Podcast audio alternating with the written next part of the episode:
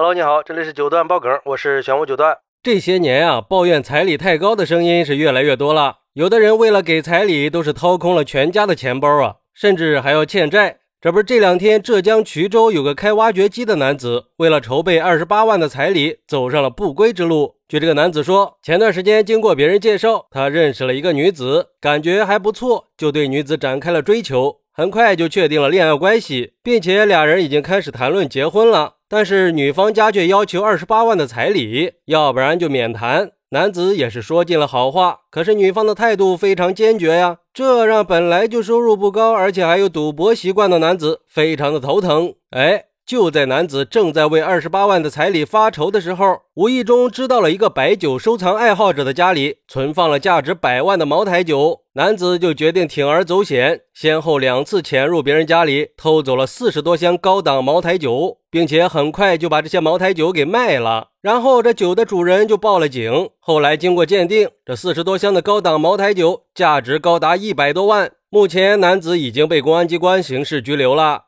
哎，这真是糊涂呀！而且我怎么感觉这事儿也不全是为了彩礼呢？就像一个网友说的：“这个锅可不能让彩礼背啊！明明是他自己的问题，本来就有赌博的恶习，这样的人怎么可能会安心工作呢？每天就妄想着发财，这姑娘不嫁给他是对的。而且对于浙江衢州地区来说，这个彩礼也算不上很高的标准，很明显这是把二十八万彩礼当成了替罪羊啊！”虽然说他女朋友确实是给他要二十八万，但是女朋友可没有让他为了彩礼去偷别人的东西，这是两码事儿。你结不起婚可以不结呀，更何况这四十箱茅台的价值有一百多万呢，可不是二十八万。所以归根到底还是他人品有问题，心思不纯，迟早是会出事的。不过也幸亏女朋友提出了二十八万的彩礼，这对男子的人品也是一次考验了。把丑陋的人品完全暴露了出来，要不然这姑娘就要把自己的一生搭给这个人品有问题的人了。还有网友说，这高价彩礼真的是会压死人的。这种情况也不知道是从什么时候开始的，而且大多数都是在农村，在城市里还真不一定。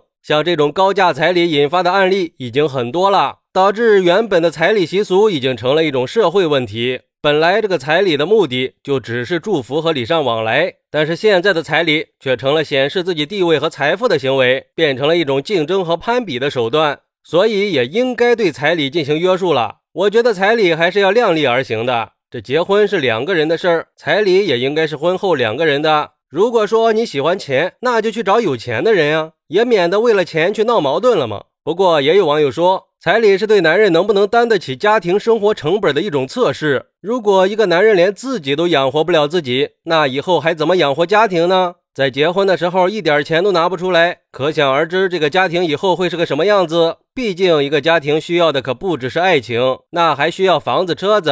而且在成家以后，女人是要生孩子的，两三年都没有赚钱的能力。如果一个男人没有经济实力，那这个小家庭大概率会在孩子出生后的几年就破裂了，这也是离婚率升高的其中一个原因吧。其实我觉得吧，先不说彩礼多少的问题，这个问题我们已经说了很多次了。关键问题在于男子走错了路啊，还有赌博的习惯。据我了解，一个挖掘机司机如果好好工作的话，挣钱应该是不愁的。而且如果你要是真喜欢这个姑娘，就更不应该做这样的事儿了。我觉得正确的做法应该是踏踏实实的工作，不要妄想着钱可以从天而降。也可以先跟姑娘沟通一下嘛，能不能晚一点再结婚？彩礼钱可以攒呀。我想，如果姑娘也真的喜欢你，她是一定会等你的。最不应该的就是为了付彩礼去违法偷东西。你说人家姑娘知道这些钱是赃款以后，还会要吗？肯定也是不会跟你这样的男人结婚了。这个事儿也是在告诫我们。要树立正确的价值观，要走正道，遵纪守法，不做违法犯罪和违背道德底线的事儿。千万不要像今天这个男子一样犯糊涂，走上歪门邪道，这不就等于在挥霍青春吗？